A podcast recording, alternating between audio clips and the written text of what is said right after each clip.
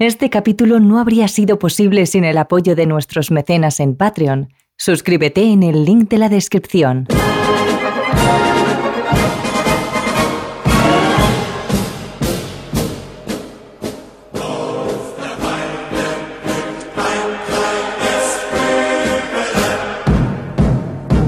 Entre 1933 y 1945 se produce uno de los capítulos más oscuros en la historia de Alemania y del mundo. La llegada al poder de Adolf Hitler en enero y con él el nacionalsocialismo. En un abrir y cerrar de ojos el gobierno alemán pasa a convertirse en una dictadura unipartidista, con políticas totalitarias y una ideología racista, antisemita y supremacista. Para Hitler y para el nazismo, lo más importante del ser humano no yacía en su individualidad, sino en la pertenencia a un colectivo racialmente definido. Un colectivo que garantizara su propia supervivencia. Y eso suponía salvaguardar la pureza de la raza, porque la mezcla con otras solo conduciría a la degradación y degeneración de los seres humanos, condenados así a la extinción. Pero, ¿qué raza era la predominante? ¿Cuál era superior al resto? Los nazis lo tenían muy claro. La raza aria era la mejor dotada frente a las demás. Y según defendían los alemanes, esta era biológicamente superior al resto. Y por el contrario, los judíos o los romaníes eran razas que directamente debían ser exterminadas.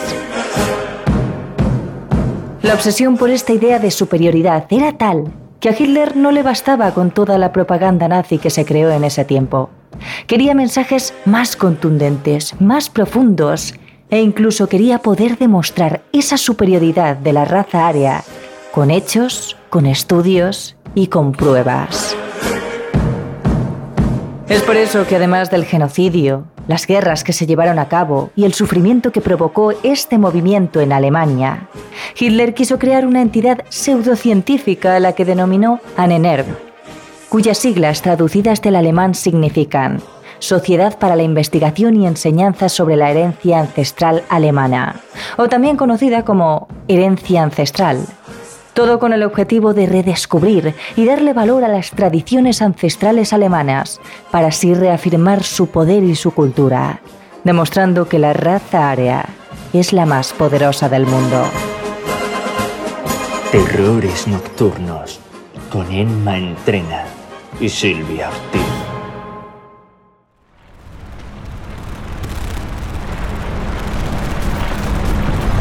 Las ansias de Hitler por ganar la Segunda Guerra Mundial y acabar controlando el mundo entero eran tales que decidió recurrir a todo tipo de alternativas para conseguirlo, entre las cuales incluía los conocimientos más oscuros que solo unos pocos entendían. Entre esos pocos estaba su compañero Heinrich Himmler, por aquel entonces comandante en jefe de las SS. Himmler llegó a ser una de las personas más poderosas durante la Alemania nazi. No solo organizó las SS, también llevó el control de numerosos campos de concentración nazis, cuya administración, con el tiempo, se acabó centralizando en una única persona, en él. Himmler llegó a ser conocido por su buena capacidad de organización y por saber seleccionar a subordinados altamente capacitados era una figura ejemplar en la Alemania nazi. Aunque estudió agronomía en la universidad, lo que de verdad le había llamado siempre la atención era el misticismo y el ocultismo.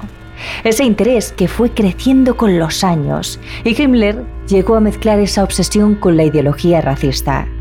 Se pasó parte del Tercer Reich buscando pruebas que demostraran que la raza aria era superior al resto y promoviendo un culto de adoración a los antepasados alemanes que se dedicaba a enseñar a los nuevos miembros de las SS.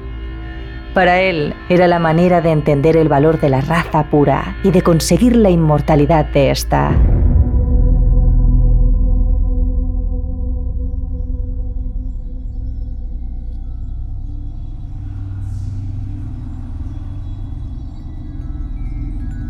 Es por ello que Hitler no dudó ni un segundo en reunirse con el comandante de las SS y hablarle sobre la posibilidad de crear una sociedad de investigación que se dedicara a viajar por todo el mundo con el objetivo de buscar pruebas que demostraran la superioridad y los orígenes de su raza.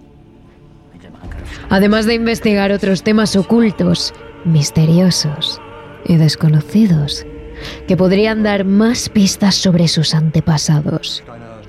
Himmler tan solo se limitó a sentir y mantener la serenidad, pero el brillo en sus ojos le delataba.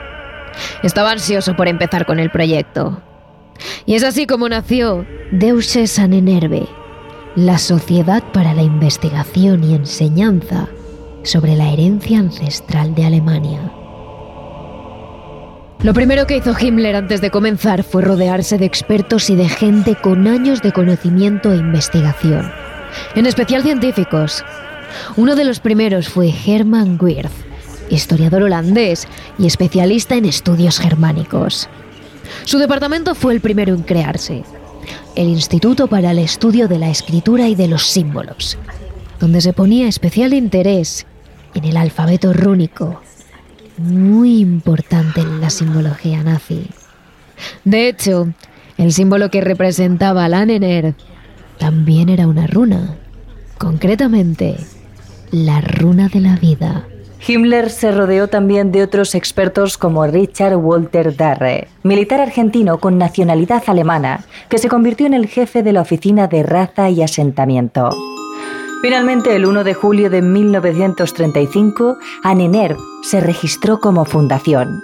Y a partir de ahí se unen a la sociedad más expertos, historiadores, filósofos e investigadores, que vuelcan todos sus conocimientos y sus esperanzas en la organización. A esas alturas, los objetivos de la sociedad podían resumirse principalmente en tres. Investigar el alcance territorial y el espíritu de la raza germánica, rescatar y restituir las tradiciones alemanas y difundir la cultura tradicional alemana entre la población. Todo con el fin de adoctrinar a las juventudes hitlerianas y a los soldados de las SS. Los nazis necesitaban crear propaganda y el régimen era demasiado joven, así que Nenerv se encargaba de legitimar y reforzar estos ideales. Para adoctrinar a las juventudes hitlerianas y a los soldados de las SS, el partido necesitaba hacer propaganda. El régimen era demasiado joven y la NENERV debía legitimar y reforzar sus ideales. Así lo contaron Lauren Olivier, arqueólogo, y Frédéric Nudefort, historiadora en un programa del canal Historia dedicado a la NENER. Para demostrar que los alemanes descendientes de germanos debían dominar el mundo, había que demostrar que en el pasado siempre fue así. Había que reescribir la historia, había que reescribir la ciencia, había que reescribirlo todo según la nueva ideología. Y así fueron surgiendo más y más departamentos. Y tan solo un año después de su creación, la sociedad contaba con hasta 45 dedicados a danzas populares, a canciones tradicionales, estilos regionales, folclore, la región germana, derecho, leyendas, geografía sagrada, ciencias paranormales, antropología y mucho más. Con el tiempo, la sociedad se consolidó y fue tomando forma. Más adelante, diversos equipos de investigadores fueron enviados a diferentes zonas, países como Finlandia o Suecia, en busca de sus antepasados germanos. Pero realmente, a Hitler poco le interesaba la ciencia como tal. Él quería resultados, pruebas que evidenciaran la ideología nazi. Es así como Himmler puso su mirada en el territorio más importante para los ancestros alemanes, el pueblo indoeuropeo del Tíbet, el origen de las élites germánicas. Desgraciadamente era un lugar inaccesible para los nazis por aquel entonces, debido a su lejanía y a la dificultad del terreno. Sin embargo, Himmler fue más listo y en agosto de 1939 el jefe de las SS recibió en el aeropuerto a cinco investigadores alemanes que habían tardado años en llegar hasta el Tíbet y ahora volvían para hacer públicas sus investigaciones. Investigaciones que se apropiaron los nazis, en concreto la NENERV, algo que no descubrirían estos cinco investigadores hasta muchos años después. En este grupo de expertos estaba Bruno Beger, un especialista de la raza que se dedicó a estudiar minuciosamente a los indígenas locales para ver si compartían características con los alemanes, para poder demostrar que ambas civilizaciones tenían antepasados arios. Pero además, era de los cinco el que más ganas tenía de encontrar tesoros y reliquias de sus supuestos antepasados. Tal y como cuenta Peter Meyer, escritor y periodista, en el documental del canal Historia. Beger quería encontrar posibles reliquias de la raza aria. Lo escribió en su programa de investigación. También quería realizar excavaciones arqueológicas. Aunque no se hizo con ninguno de estos tesoros, sé que estudió detenidamente a los habitantes locales. En un cuaderno anotó sus medidas. Altura, longitud de manos y pies color de ojos, de piel, tamaño del cráneo, e incluso hizo moldes de sus caras. Todo con tal de conseguir descubrir algo. Algo que realmente jamás logró. Pero eso daba igual. A estas alturas, Hitler solo buscaba hacer propaganda nazi.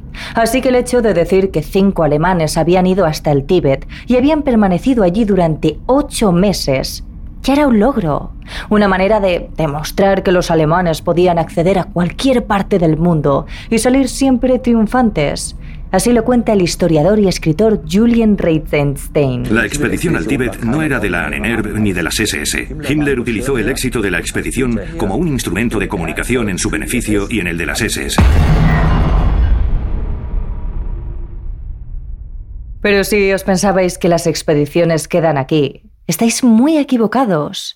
Himmler ordenó otros viajes, viajes a Croacia, Noruega, Italia o Bolivia, todos con el mismo fin. La obsesión de los nazis llegó hasta tal punto que se empeñaron en encontrar objetos míticos como el martillo de Thor, el arca de la alianza, el santo grial, la espada de Turingia o la lanza de Longinos, porque según ellos, todos estos objetos estaban relacionados con la raza aria.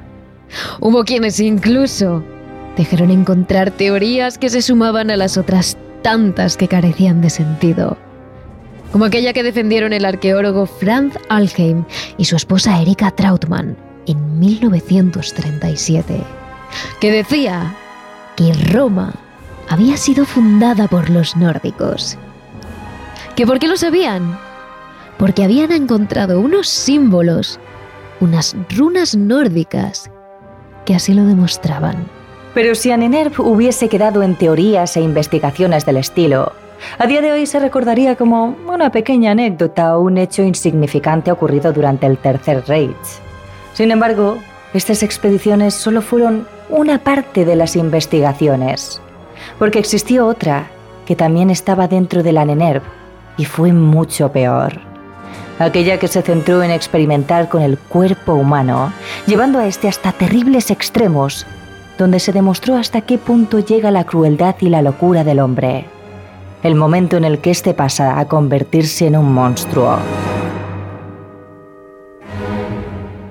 Para hablar de las torturas de la NENERP es importante mencionar a uno de los altos cargos de la sociedad y principales responsable de llevar dichas torturas a otro nivel, Hablamos de Wolfram Sievers, administrativo de la NENERV desde el año de su creación hasta el momento de su disolución.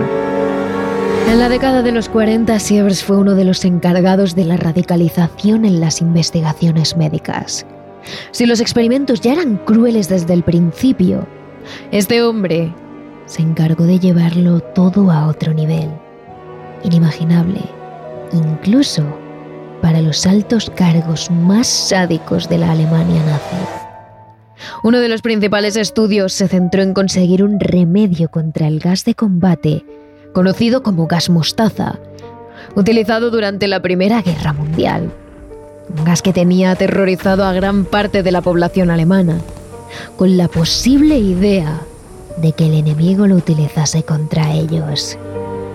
Durante los primeros años de la NENERV, Sievers conoció al Dr. Hird, un médico muy reputado, con el que entabló una buena amistad. Hirt le habló de la idea de buscar un remedio para el gas mostaza y a Sievers le encantó. Durante los años que duró esta investigación, Sievers hizo todo lo posible para llenar el camino al doctor, que llegado el momento, le pidió personas con las que poder experimentar sus remedios. Los llamaban cobayas humanas, gente que no significaba absolutamente nada para los nazis. Miles de personas hacinadas en campos de concentración y condenadas a trabajar y a sobrevivir en condiciones pésimas hasta el día de su muerte. Es así como empezaron los experimentos sobre el gas mostaza. El historiador y escritor Julian Reitstein explicó el procedimiento de estas pruebas en el documental de Canal Historia. El experimento comenzaba con la aplicación de unas gotas de veneno en forma de líquido en el antebrazo de los prisioneros. A continuación probaban los medicamentos de IRT a base de vitaminas para ver lo que sucedía. Los prisioneros eran elegidos voluntariamente. Se les decía que serían tratados como soldados de las SS. No se les privaría de ningún lujo. Y serían respetados y considerados como tal. Estas palabras, para todo aquel que estaba dentro de un campo de concentración, sonaban al cielo. Es así como comenzaron seleccionando a unos 15 o 20 prisioneros, los que estaban en mejores condiciones físicas. Aunque posteriormente, a este grupo se le sumaron muchos más. Todos los presos acabaron muriendo.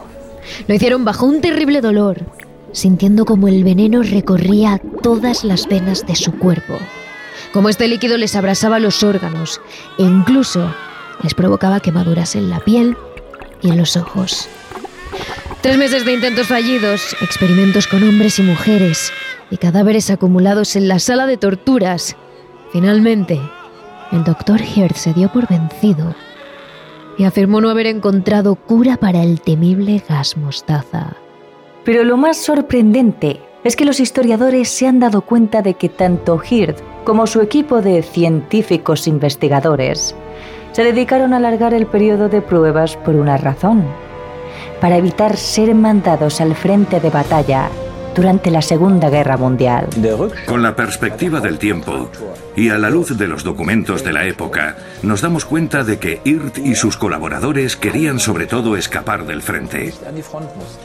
La ironía de la historia, si las consecuencias no hubieran sido tan trágicas, es que los mismísimos héroes no querían ir a la guerra. Pero este no es solo uno de los experimentos realizados en la NENERV, ni mucho menos. De hecho, podríamos dividirlos en tres categorías principales de experimentos. La primera de ellas se centraba en determinar los umbrales de la supervivencia de los seres humanos, los límites del cuerpo. Entre ellos destaca el médico nazi Sigmund Rascher, que hizo varios experimentos del estilo con los presos del campo de concentración de Dachau, cerca de Múnich. Por ejemplo, en uno de ellos se dedicó a determinar la temperatura a la que el cuerpo humano comenzaría a fallar en el caso de hipotermia. Sometió a más de 300 presos a este tipo de pruebas, donde les sumergía en hielo o les introducía en neveras para luego observar detenidamente cómo reaccionaba el cuerpo. Cuando la temperatura corporal alcanzaba los 28 grados, el sujeto moría inevitablemente, pese a los intentos de reanimación. También Sigmund Rascher realizó experimentos acerca de la presión del aire y la capacidad de resistencia del cuerpo a grandes alturas, para poder aplicarlo posteriormente con pilotos de combate. Un experimento que os contamos esta semana en nuestro capítulo extra de Patreon, Evox y Spotify. Pero en resumen, realizaba todo tipo de pruebas con cualquier preso, sin importarle el sufrimiento o el dolor que provocaba a las víctimas antes de que éstas murieran. En la segunda categoría de experimentos encontramos aquellos en los que se utilizaban fármacos o cirugías experimentales. Aquí entran los experimentos de Wolfram Sievers y el Dr. Hird sobre el gas mostaza. Pero también se realizaron pruebas para encontrar remedios a la malaria, tifus, hepatitis o tuberculosis. Además de probar mezclas de sustancias químicas que según los investigadores quizás podrían proporcionar a los humanos más energía o más fuerza. Eran bombas explosivas de productos perjudiciales para el cuerpo, que obligaban a consumir a los presos para observar las consecuencias. Por último, en la tercera categoría entrarían todos aquellos experimentos que se llevaron a cabo con seres humanos de distintas razas, donde se analizaba su respuesta a enfermedades contagiosas. El doctor Joseph Mengele, una de las personas más sanguinarias del nazismo, realizó numerosos experimentos en esta categoría. Si queréis saber de cuáles hablamos, os recomendamos escuchar el capítulo número 27 de la segunda temporada de nuestro podcast Terrores Nocturnos, donde profundizamos más sobre el tema.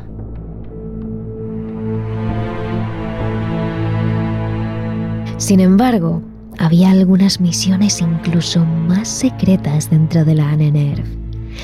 Una de ellas es la que se llevó a cabo en las montañas de la región caucásica de Adihuella.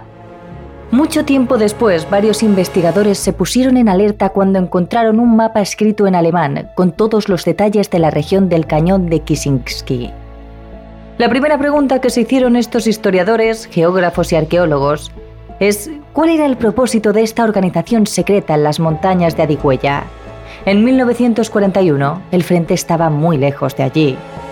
Y estuvieron pensando hasta que consiguieron encontrar objetos aún más extraños, casi paranormales. Todo comenzó a descubrirse cuando encontraron a Vladimir Melikov, el propietario del complejo de Belopodie. El hombre había recibido en esos años un maletín muy extraño. Un hombre mayor de la zona me trajo una maleta grande de color marrón con un asa de cuero y el emblema de la sociedad secreta Anener en la tapa. Contó el hombre. Y efectivamente se trataba de un maletín pequeño, marrón, con una asa de cuero, el emblema de la Nener y varias runas nórdicas. Era oficialmente de la Nener. Dentro de él se encontraban objetos en perfecto estado, como cerillas que a día de hoy siguen funcionando. Además se encontraron objetos y artilugios extraños. Placas con fósiles antiguos, relojes con fósiles por encima, objetos que los magos y ocultistas hitlerianos posiblemente considerarían paranormales. A partir de ahí, se establecen algunas teorías.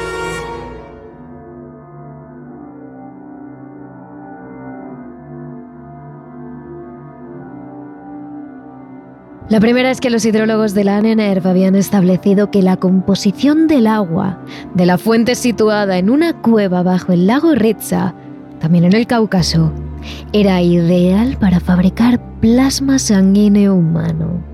Y eso les serviría para sus terribles experimentos. Y, si funcionaba, para sus soldados. Por lo tanto, necesitaban varios grupos de esta sociedad secreta establecidos entre el Cáucaso y la región soviética de Adihuella y el apoyo de varios cuarteles en la zona para transportar el agua viva hasta Alemania. Por eso hay restos de la ANENERV en la zona.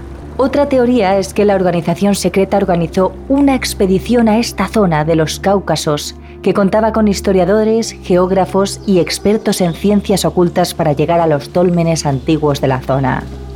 Posiblemente llegaron allí para comprobar que estos tólmenes, prácticamente entre los primeros monumentos de la humanidad, habían sido construidos por arios o incluso por atlantes.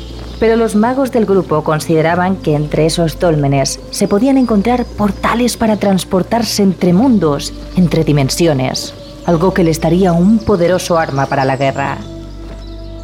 Por último, la tercera teoría dice que los nazis de la NENERV estaban buscando el oro de la rada de Kubán, simplemente para enriquecerse y comprar la materia prima, el petróleo y el carbón que tanta falta les hacía en el frente. Pero quizás todo fuese simplemente una combinación de estos tres factores, el histórico, el paranormal y el monetario. Sin embargo, sin duda, lo más raro de todo lo que se encontró en la zona fueron los llamados cráneos de dioses. Se tratan de unos cráneos que la ciencia cura no haber visto antes y que en realidad no ha podido identificar. Para que os hagáis una idea, tienen forma triangular, con tres protuberancias. Dos de ellas se sitúan arriba de la cabeza y ladeadas, como si fueran unos pequeños cuernos redondeados y la tercera, un poco más ancha y centrada, debajo de la cabeza. Sería algo así como la mandíbula. Dentro del cráneo hay dos enormes huecos a los lados de la cabeza donde parece que irían los ojos. En el centro, otros dos huecos pequeños y alargados, donde podrían ir las fosas nasales. Y en la parte baja, una especie de boca curva y llena de dientes. Además, por la posición del cuello, se puede saber que a lo que fuera que perteneciese el cráneo andaba a dos patas, algo que realmente nunca ha sido visto. ¿Qué pueden ser esas criaturas y qué tienen que ver con la Nenerv nazi? ¿Extraterrestres? ¿Criaturas creadas en sus experimentos? Lo cierto es que de momento es una incógnita.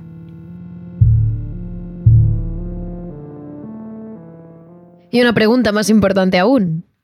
¿De dónde surgió la Anenerv? No lo hizo de la nada, ni por una idea de Hitler. Todo se remonta a algo mucho más antiguo que eso. A la Sociedad Zule. Una organización surgida a principios del siglo XX que mezclaba esoterismo, satanismo, la pureza de la raza y los métodos de los assassins de Turquía. Estaba dirigida por un gran maestre que se dominaba a sí mismo, el precursor del anticristo. ¿Y quién entró en esa sociedad tras la aprobación de este gran maestre? ¿Lo habéis imaginado bien? El propio Adolf Hitler. Lo primero para entrar a la sociedad era que lo aprobara el gran maestre. Así lo explica el escritor José Lesta en su libro El enigma nazi. Para entrar se debía facilitar una fotografía que el gran maestre examinaba para descubrir en los rasgos antropométricos huellas de sangre extranjera. Asimismo, tenían que curar pureza de sangre hasta la tercera generación. ¿Y cómo actuaban? ¿Como una élite secreta que se dedicaba a asesinar políticos, opositores y judíos? ¿Había tantos motivos políticos como para sacrificarlos? Solo entre 1918 y 1922 se contabilizaron 354 crímenes y asesinatos políticos en Múnich. Y las fuerzas de seguridad estaban siempre al corriente de esta justicia paralela. Y es que muchos de los oficiales de la policía eran adeptos de la sociedad Ture Además, también se daban muchos casos de personas desaparecidas en extrañas circunstancias, y entre estos individuos, que la mayoría de los cuales eran judíos o comunistas, debemos buscar a las víctimas de los sacrificios que fueron asesinadas en rituales de magia astrológica. Y al igual que la sociedad Tul quería establecer sus ritos paganos, también siguiendo su ejemplo, quería hacerlo la Nenerv. Su idea era acabar con el cristianismo y establecer sus propias ceremonias paganas. Para ello, la organización disponía de uno de los mayores y más conocidos personajes dentro del ocultismo nazi, el sumo sacerdote, Friedrich Hitler, el más temido de los oficiales nazis por su conocimiento del ocultismo. Con ayuda de los nazis se establecieron fiestas oficiales del nazismo, que se pasaron a considerar religiosas, matrimonios, bautizos o incluso entierros. De hecho, Concibieron incluso un calendario festivo para la Orden Negra de las SS para sustituir a la Navidad, y que incluía sus tradiciones germanopaganas. Y por si fuera poco, incluía también cánticos en lenguas extrañas dedicados a las fuerzas oscuras y a los espíritus del mal. ¿Cómo era, por ejemplo, una boda nazi? La ceremonia se celebraba en una sala presidida por una gigantesca bandera negra con una S rúnica grabada en plata.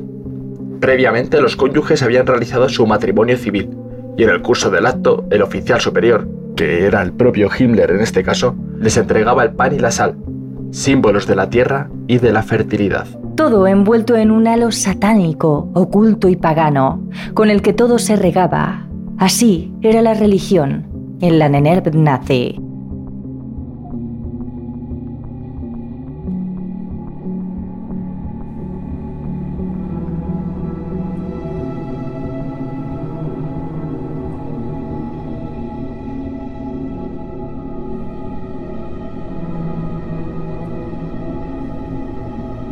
Sin duda una sociedad en la que se incluían todo tipo de temas relacionados con el ocultismo.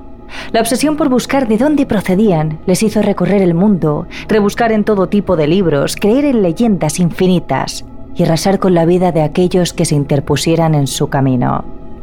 Todo para nada, No consiguieron nada. Nunca consiguieron validar sus teorías, aquellas que señalaban a la raza aria como ser superior. De ahí que todo sea una pseudociencia, porque hablaban de teorías científicas que jamás se pudieron demostrar. Pero aún así, ellos continuaron pensando que sus ideas eran las correctas y que el resto de las personas, si no eran de su raza, eran escoria. No servían para nada. Sus vidas valían menos que cualquier cosa y así los tuvieron, encerrados en campos de concentración, realizando con ellos todo tipo de pruebas y de torturas.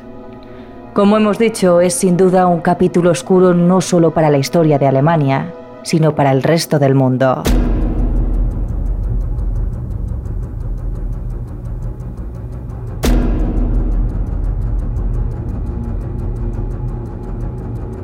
En nuestro capítulo de Patreon nos hablamos sobre otras de las pruebas y los experimentos que los nazis realizaron con los presos, en especial aquella en la que el investigador Sigmund Ratzer quiso probar la capacidad de resistencia del cuerpo humano a grandes alturas.